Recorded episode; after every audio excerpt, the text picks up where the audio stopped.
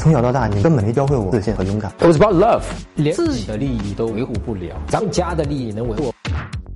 呃，我们来看这个问题啊，真哥，家里人介绍认识的一个女孩子，因为我没有谈过恋爱，不会和女孩聊天，第一次见面紧张冷场，呃，语无伦次，给人留下了很不好的印象。过几天她就和我说不合适，对我没感觉，明确告诉我到此为止了，但是我还是不死心，我应该怎么办？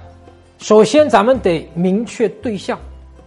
啊，你这个左腿断了，他不能给你在右腿开刀，对不对？也就是说，现在真正出问题的对象是谁？是那个女生吗？对吧？还是你自己？那么你现在的问题是说，因为缺乏这个谈恋爱的经验，跟女生讲话会语无伦次，会紧张到语无伦次，这个问题一定要先解决，否则的话。就是这个女生再给你一百次机会跟你相亲，你说你跟我见一次，我给你一千块钱，她说不定来了，对吧？就是你有一百次这样的机会，你给她十万块钱，你一百次之后还是一样啊，对不对？这女生还是不喜欢你，你跟她还是语无伦次，还是不知道讲什么，还是乱七八糟一通乱讲，那这个是没有用的。所以你现在的对象不是那女生，先暂时把那女生给忘了，因为你现在讲话这么紧张，那肯定是非常有问题的。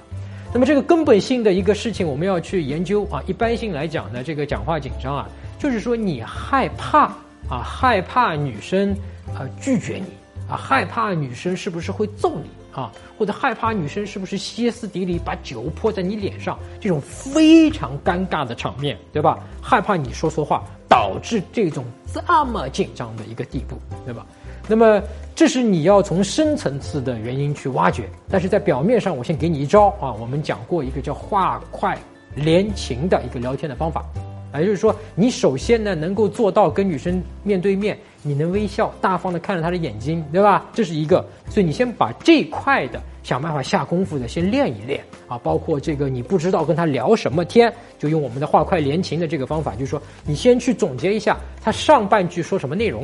然后把这个内容里面抽关键词抽出来之后，你放到你下半句去讲啊，这个是对你来说现在是可以用的一个权宜之计啊，是可以去增加这个跟女生聊天的这个经验啊。包括你呃营业员啊、售票员，如果是女的，你可以没事闲谈几句啊。无论是年纪大的对吧，或者说是老阿姨，你也可以跟她聊天，所谓锻炼一下你这个聊天对吧，不至于跟这种人讲话会紧张的一个份上。